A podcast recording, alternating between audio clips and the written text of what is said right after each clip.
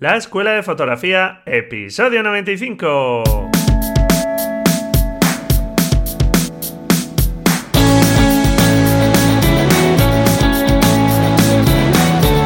Que son mis ojos, mi tesoro, que es mi Dios, libertad, mi ley veratoriza al mundo, mi única patria, amar. Hola, ¿qué tal? Bienvenido a este nuevo episodio de la Escuela de Fotografía, un podcast para aprender fotografía y donde pues hablamos de todos los aspectos relacionados con la fotografía, todo aquello que sobre todo puede ser importante para mejorar tus imágenes, porque como ya sabes y como suelo pues ser muy pesado yo, hay que apostar por algo más que conocer nuestra cámara y para ello es fundamental pues conocer la obra de grandes fotógrafos, ir conociendo el lenguaje visual, etc. Ahí nos queremos centrar en este podcast para aprender fotografía. Y hoy vamos a hablar de algo que no es tanto de fotografía, aunque naturalmente tiene mucho que ver, que es el vídeo. Actualmente todas las cámaras digitales tienen esa posibilidad de grabar vídeo y lo hagan con más o menos calidad, pues bueno, es una opción que está ahí dentro de la cámara, que es posible que utilices o no, pero que sin duda pues es interesante. Y bueno, pues he hecho una recopilación de preguntas y respuestas de varios temas de vídeo, de las preguntas que me han ido llegando durante estos últimos meses que bueno, pues me parece más interesante quizá en vez de hacer un pupurre un poco de todo, que bueno, pues también podría ser, ¿por qué no? Pero bueno, en este caso, pues sí es verdad que tenía localizadas varias de las últimas preguntas que he ido respondiendo sobre este tema.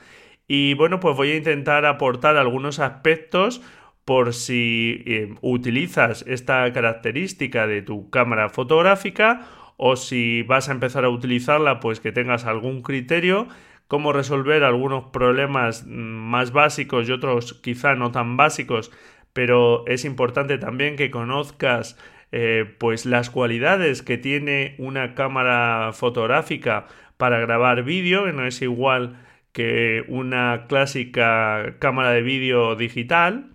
Y en definitiva, pues vamos a estar hablando de cámaras eh, fotográficas, en concreto de sus características para vídeo, pero no dejamos de hablar de fotografía en el fondo también y de elementos relacionados con la fotografía. El vídeo es un lenguaje visual, igual que la fotografía, y naturalmente pues incorpora variables que no están en la fotografía, como es la posibilidad de ir recogiendo en el tiempo una serie de fotogramas consecutivos, de fotografías consecutivas. Por lo tanto, añadimos una componente temporal y de movimiento a la escena. La posibilidad de añadir también eh, música, por ejemplo, algo fundamental, sonido en el fondo. Y bueno, pues si te gusta la fotografía, es muy fácil que te guste el vídeo, que hayas hecho tus pinitos y bueno, pues para eso hoy, para la gente que, se quiera adentrar un poco, que quiera conocer las características fundamentales, pues este episodio creo que le vendrá muy bien. Y bueno, pues antes de empezar con el episodio, en estos últimos episodios he olvidado añadir esa cita de un gran fotógrafo conocido y hoy te traigo la cita de un gran fotógrafo estadounidense, Richard Avedon, que es un fotógrafo pues eh, especializado que se especializó en fotografía de moda, en retrato y si no conoces su obra sin duda es uno de los retratistas eh, mayores del siglo XX y que tienes que conocer. Y la cita dice así, a través de mis fotografías puedo hablar de manera más intrincada y profunda que a través de la palabra. Cita de, como te digo, Richard Avedon. Efectivamente somos fotógrafos y somos enamorados de lo visual y nuestro lenguaje es el visual y a través de imágenes es como tenemos que poder expresarnos. Si pudiéramos decirlo con palabras, pues mm, no haría falta eh, la imagen, no necesitaríamos de ese lenguaje, pero son lenguajes distintos y nosotros como fotógrafos tenemos que preocuparnos por lo visual por conocer el significado de lo que vamos incluyendo en nuestras fotografías visualmente y sin duda eso hará que poco a poco nuestras imágenes vayan ganando en efectividad, en que logren transmitir de la mejor forma posible eso que estamos buscando. Así que nuestra tarea como fotógrafos, efectivamente, como dice Richard Avedon, es expresarnos a través de las imágenes y tenemos que conocer el lenguaje propio de las imágenes. Igual que en su día aprendimos el lenguaje textual a leer, a escribir, etc. Muy bien, pues vamos allá con la primera pregunta sobre vídeo, que es de Ana, de Valencia, y me dice así, Hola, Braulio, estoy pensando en comprarme una cámara nueva y te cuento. No llevo demasiado tiempo en fotografía y tengo una pequeña compacta. El caso es que me gusta la fotografía y de hace tiempo también el vídeo, algo que hago ahora con el móvil. Para mi nueva cámara de fotos, ¿qué cualidades son las más importantes para el vídeo? ¿Alguna recomendación de cámara fotográfica que me permita hacer cosas en vídeo? Muchas gracias, Ana. Bueno, pues eh, muchas gracias a ti, Ana, por tu pregunta. Y como ya contesté a Ana, efectivamente las cámaras fotográficas pues son unas cámaras muy interesantes para hacer vídeo. Y la diferencia fundamental es que en las cámaras fotográficas eh, generalmente mm, las compactas menos, aunque también ya a partir de las compactas, pero sobre todo si es una cámara sin espejo, una cámara reflex, pues generalmente el sensor de las cámaras fotográficas es mayor que el sensor de las cámaras de vídeo digitales. Y con ello pues vamos a conseguir tener menos ruido en la imagen, que el sensor responda mejor, por ejemplo, en bajas condiciones de luz, donde hay que subir de ISOs y que ese ISO, digamos, tenga menos impacto sobre la imagen. Por contra, también es verdad que eh, los sensores de las cámaras de vídeo pues se calientan más y eso a la larga si se hacen vídeos más largos o se le da más uso como vídeo pues también genera ruido incluso puede hacer que la cámara se detenga que para proteger digamos el hardware el, el dispositivo puede incluso llegar a pararse para proteger a todos los componentes. Pero sin duda esta es una ventaja de las cámaras fotográficas, ese sensor más grande frente a las cámaras de vídeo que están diseñadas específicas para eso, cuyos sensores son más pequeños. Y respondiendo a Ana, ¿cuáles son esas características básicas de una cámara fotográfica respecto al vídeo?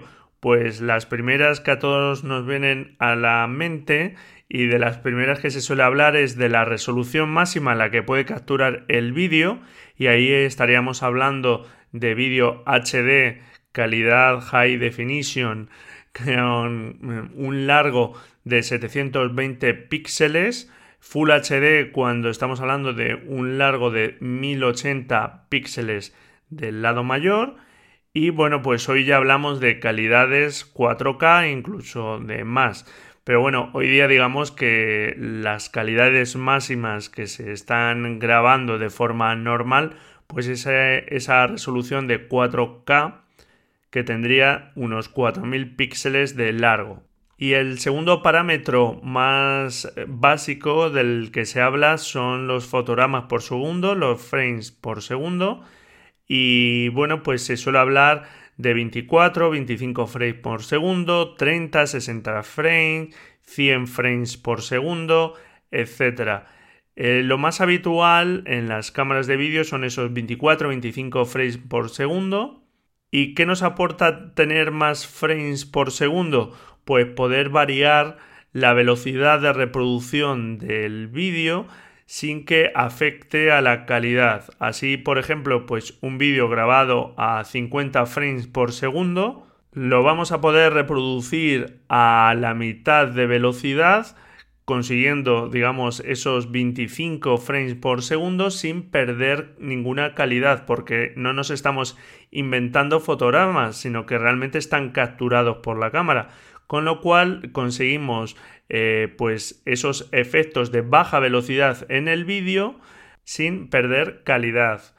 Y bueno, pues si los frames por segundo son muy altos, por ejemplo 100 frames por segundo, pues todos los vídeos a partir de unos 20 frames por segundo ya da ese efecto mm, fluido de movimiento, aunque sean menos de los estándar 24-25 frames.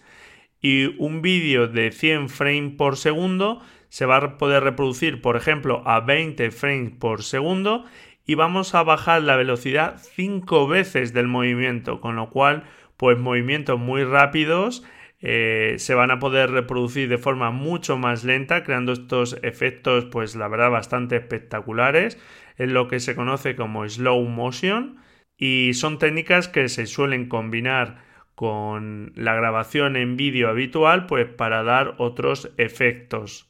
Y otras cualidades eh, también importantes, aunque ya se suele hablar menos de ellas, es si la cámara o los objetivos llevan estabilizador, algo que pues puede ser muy interesante también para el vídeo porque puede estabilizar los movimientos de la cámara.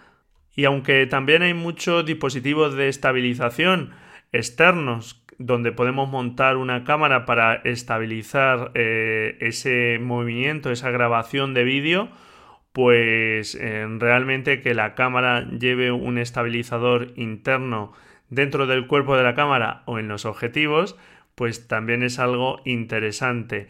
Y luego también pues incluir o no entrada de micrófono externo, porque como estábamos comentando, el sonido es algo fundamental aquí. Sobre todo, naturalmente, si vamos a hacer una grabación de sonido ambiental o donde aparecen personas hablando. El enfoque también es algo muy importante en el vídeo, ya que, bueno, pues como los elementos se están moviendo en la escena y nosotros estamos siguiendo esos elementos, etcétera, pues que aparezcan bien enfocados es fundamental. Y hay tecnologías pues que siguen un poco el movimiento de esos elementos en la escena o lo intentan como los objetivos STM de Canon por lo que el enfoque también sería otra cuestión importante a tener en cuenta, aunque bien es cierto que cuando uno avanza un poco en estos temas de vídeo, muchas veces también en las cámaras que lo permiten se enfoca en manual porque de esta forma te estás asegurando que la cámara no te haga cosas raras con el enfoque y tienes tú el control completo sobre el enfoque. Eso te obliga también pues a utilizar algún dispositivo que durante la captura puedas mover el enfoque. Y bueno, pues no me voy a meter mucho más en temas de enfoque porque esto da para no para un programa, sino para muchos programas. Aunque para empezar realmente pues nos valdría con cualquier tipo de enfoque y sí es recomendable que nos permita a la cámara por lo menos pasar un enfoque manual.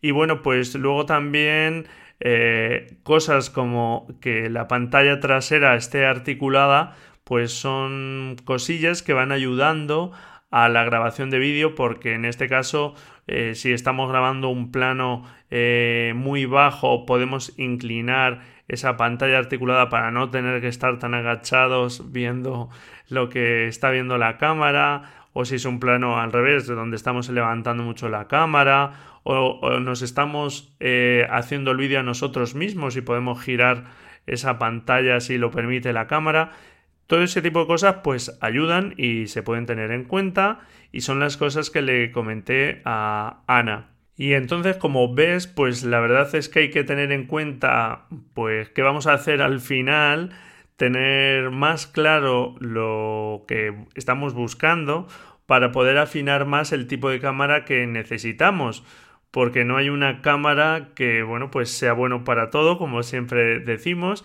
Y bueno, pues a través de un par de correos con Ana ya definí un poco lo que más le interesaba.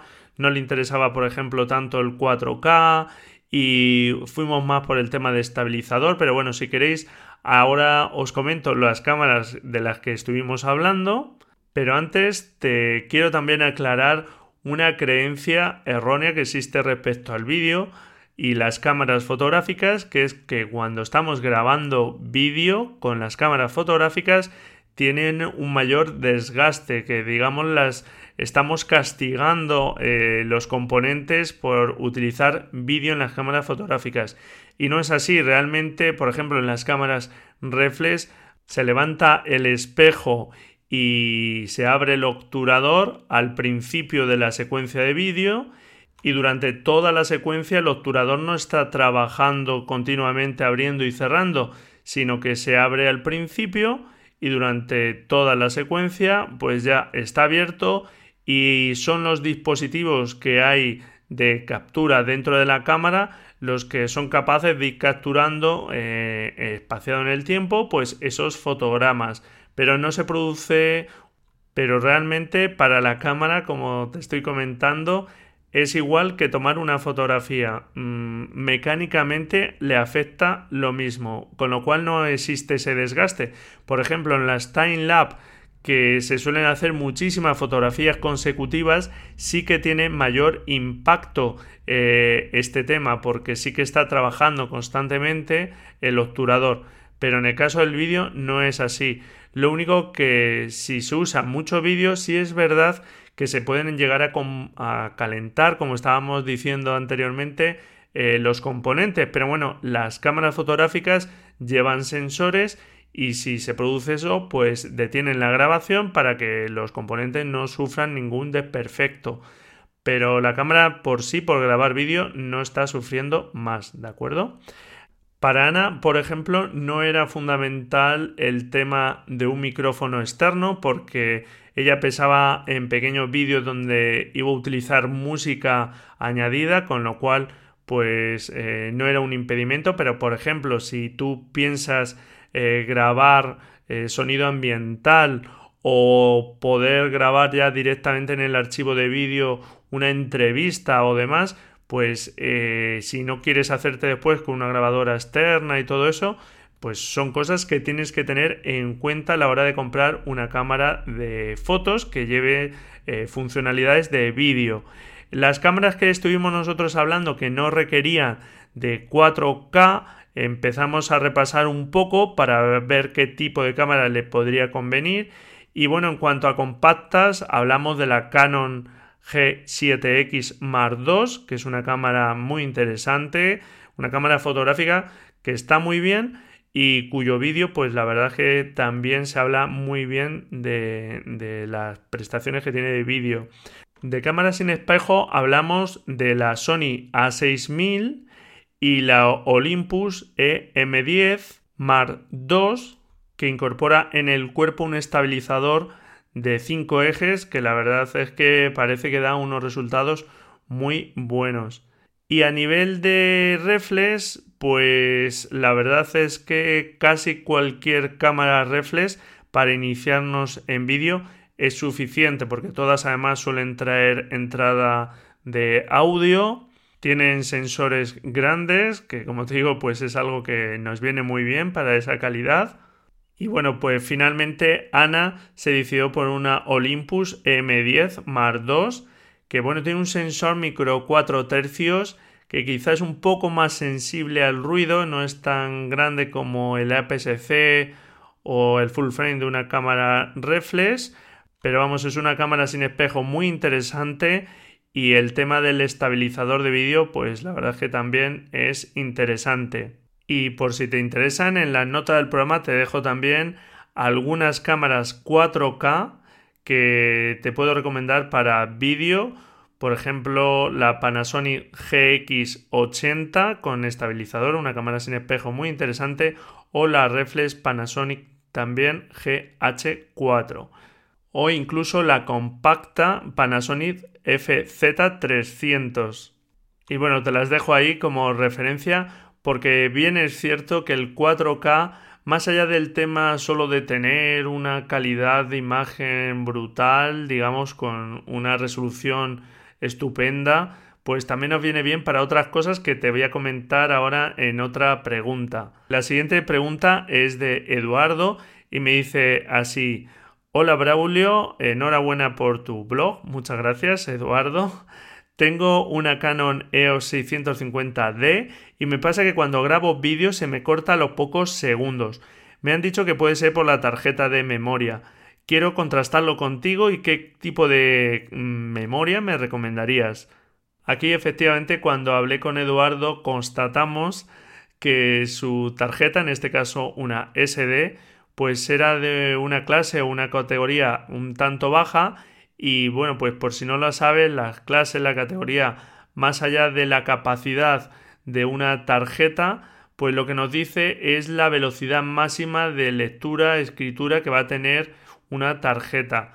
Y para los temas de vídeo, pues al menos hacen falta categoría 6 en adelante. Y sobre todo si vamos a grabar a muchos frames por segundo o una resolución muy alta de Full HD o si estamos hablando de 4K ya vamos eh, por supuestísimo hay que usar tarjetas que permitan una alta velocidad de escritura. Y yo siempre recomiendo actualmente pues tarjetas de clase o categoría 10 y por supuesto para vídeo tampoco pueden ser tarjetas muy pequeñas por ejemplo de 4 GB porque hoy día se nos llenaría en vídeo en un momento si vas a hacer vídeo, pues necesitas tarjetas de 16, 32, 64 gigas, porque si no, sin duda te quedarás sin tarjeta en muy poquito tiempo.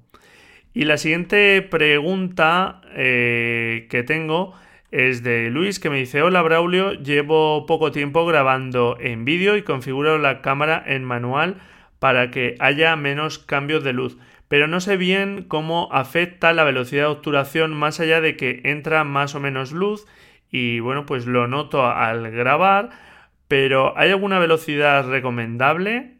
Bueno, pues muchas gracias Luis por tu pregunta y efectivamente sí que hay una especie de regla o recomendación que dice que es recomendable que la velocidad de obturación sea el doble de los frames que estamos grabando. Es decir, si estamos grabando a 25 frames por segundo, pues el tiempo de obturación esté aproximadamente entre 1 partido 50. Si estás grabando a 50 frames por segundo, pues el tiempo de obturación tendría que ser 1 partido 100 segundos.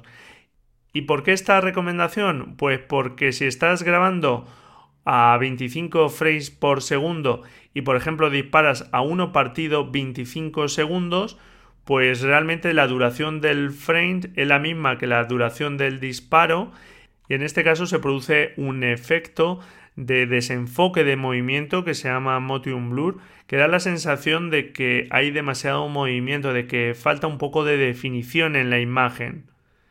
Y sin embargo, si nos vamos a velocidades mucho más altas, por ejemplo estás grabando a 25 frames por segundo y te vas a uno partido 500 segundos, pues lo que se produce es un efecto que realmente la duración del disparo con relación a la duración del frame es muy pequeña y parece que el vídeo va como a saltitos, no es un movimiento fluido, parece que hay como mm, pequeños saltos en la imagen y bueno, pues este efecto que se llama de estacato se produce si disparas a velocidades muy rápidas y no estás capturando a tantos frames por segundo.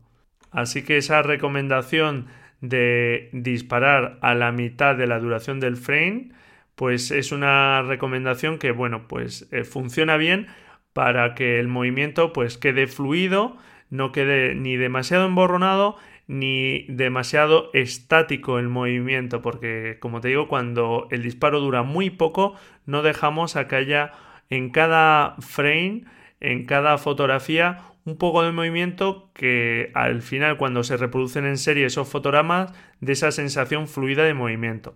Y lo único ya que le comenté a Luis es que muchas veces al grabar en exteriores a plena luz del día se utilizan filtros de densidad neutra, estos filtros que parecen negros y que dejan pasar menos cantidad de luz a la cámara, porque si realmente queremos utilizar diafragmas abiertos para producir estos desenfoques, pues aunque bajemos el ISO al máximo, por ejemplo ISO 100 en nuestra cámara, si queremos utilizar valores de diafragma abiertos para conseguir esa profundidad de campo reducida, ya lo único que nos queda es la velocidad.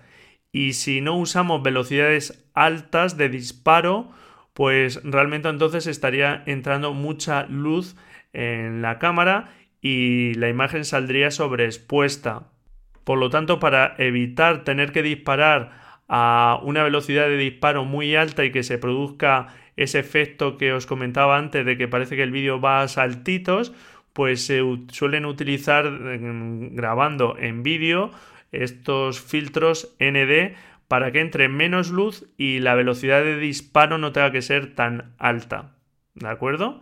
Por si lo veis por ahí, sepáis por qué se produce o si os ha ocurrido, pues sepáis ponerle remedio a este efecto. Otra pregunta de Alberto de Sevilla me dice, hola Braulio, muchas gracias por tu blog y tu podcast, me ayudan mucho a seguir aprendiendo. Muchísimas gracias, Alberto. Me gustaría comenzar a hacer vídeo y mi cámara no lleva 4K y últimamente veo mucho lo de los vídeos en 4K. ¿Realmente recomiendas una cámara con 4K? Aparte de la calidad, ¿tiene más ventajas? Muchas gracias. Bueno, pues muchas gracias a ti, Alberto. Como te digo, esta es la pregunta que hacía referencia al tema de la grabación en 4K. Y vamos por partes porque vamos a ver.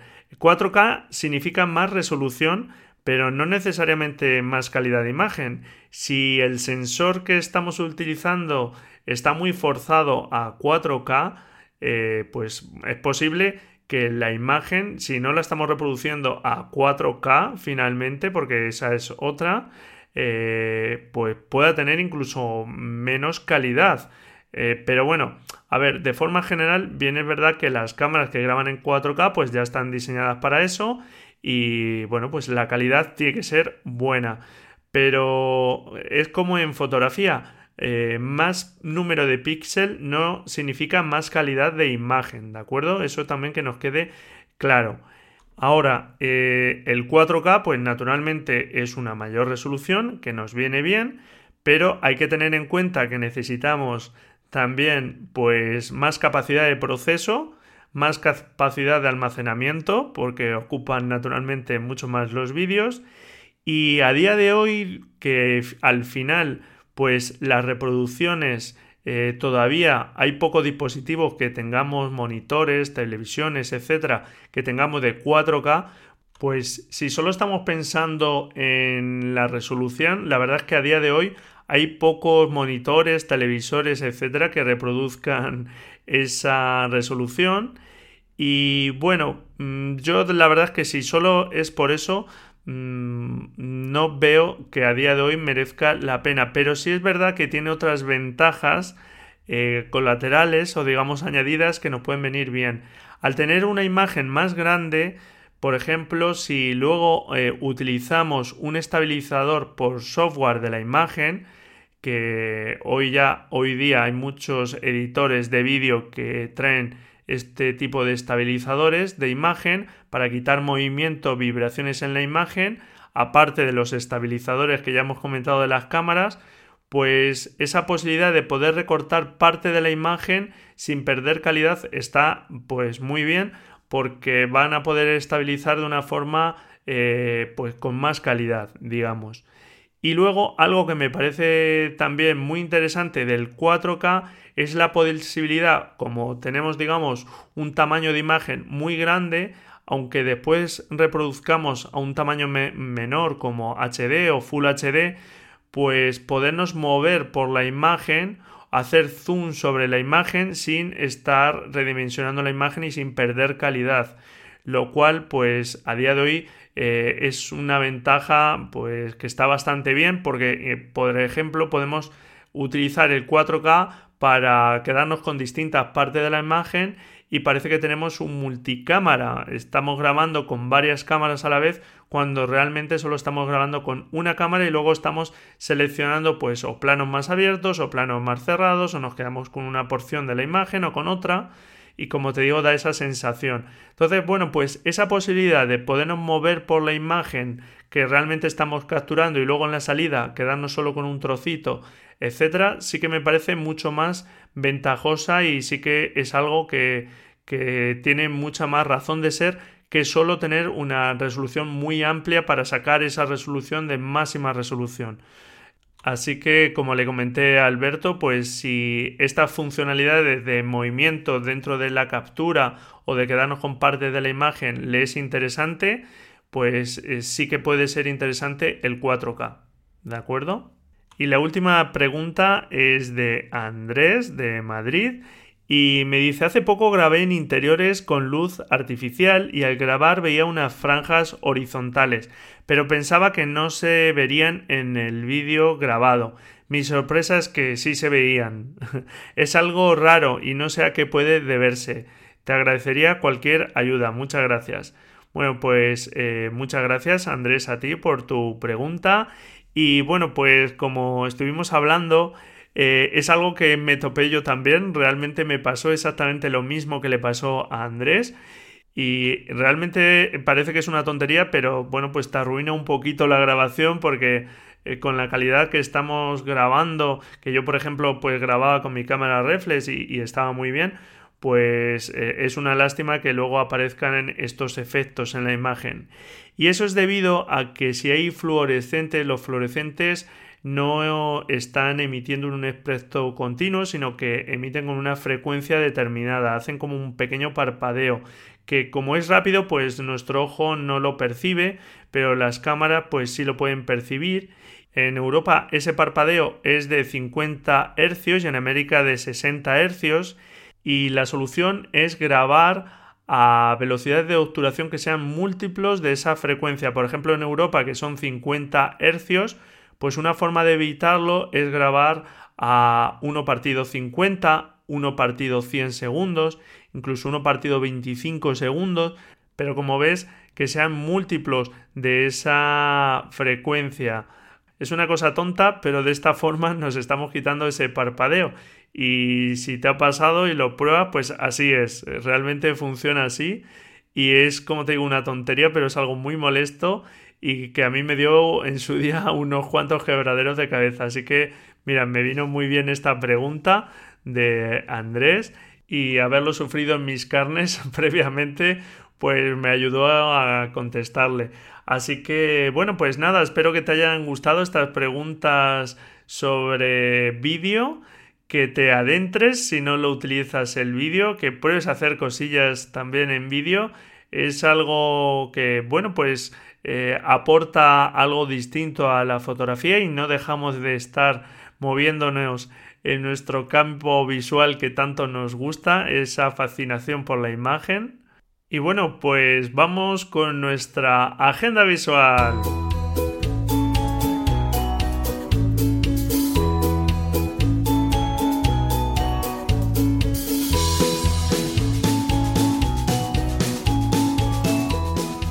La primera noticia que te quiero comentar es la exposición Magnum, hojas de contacto, que se va a exponer en Madrid, bueno, que está abierta ya en la Fundación Canal desde el pasado 5 de octubre hasta el próximo 5 de enero. Noticia que conocí a través de Clavo Ardiendo y donde, bueno, pues se muestran estas míticas hojas de contacto de grandísimos fotógrafos. Las hojas de contacto son las series fotográficas que realiza un determinado fotógrafo para acercarse a la toma final. Y analizando esos disparos consecutivos podemos ir viendo cómo se acercaba a la imagen que finalmente es la que trascendió.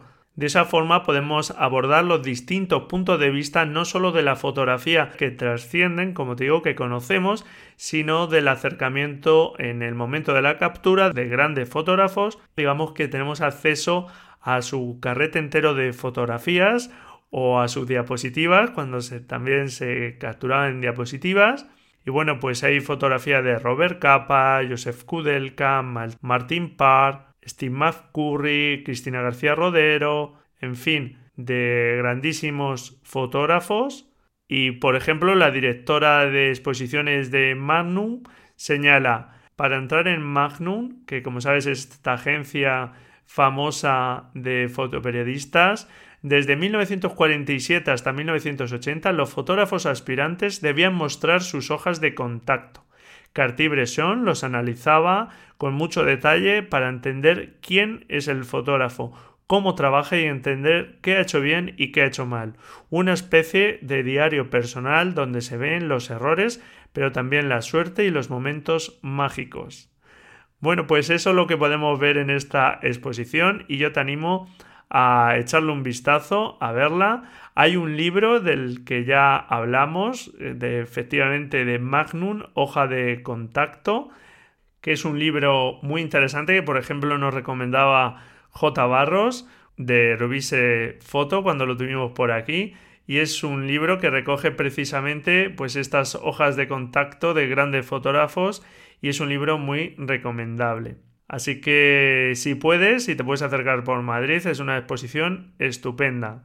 También te voy a hablar de un nuevo teléfono, una noticia a través de Fotolari. Es la de el nuevo teléfono de Google, el Google Pixel 2, que parece que ha destronado tanto al iPhone 8 como al Samsung Galaxy 8 y es que a través del ranking de móviles DxO Mars, pues eh, obtienen mejor puntuación que estos teléfonos que ya tenían una puntuación altísima. Y a través de una cámara única mm, con una apertura eh, máxima de f1.8 es una buena apertura.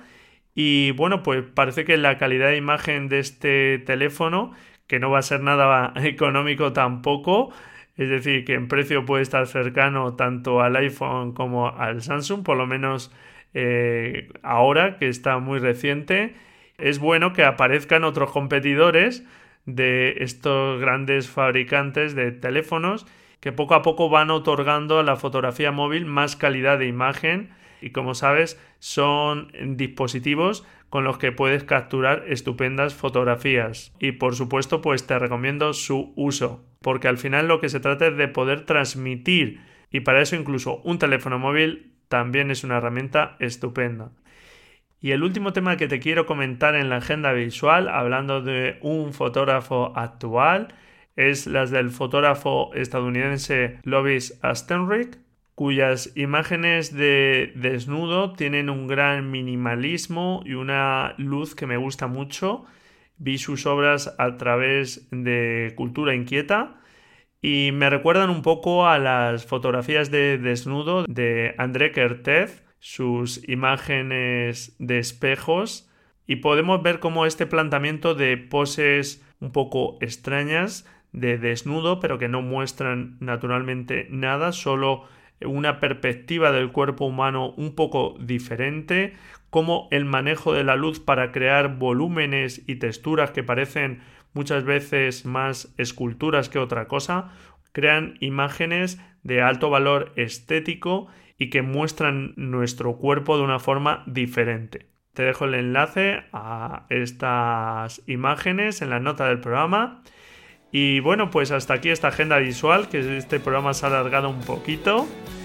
Muchísimas gracias por estar ahí al otro lado. Encantado si me dejas tu valoración y tu reseña en iTunes, tus comentarios, tus me gusta en iBox. No dejes de enviarme tus preguntas y respuestas para estos programas de preguntas y respuestas. Felices fotografías y nos escuchamos el jueves, si tú quieres, claro. Adiós.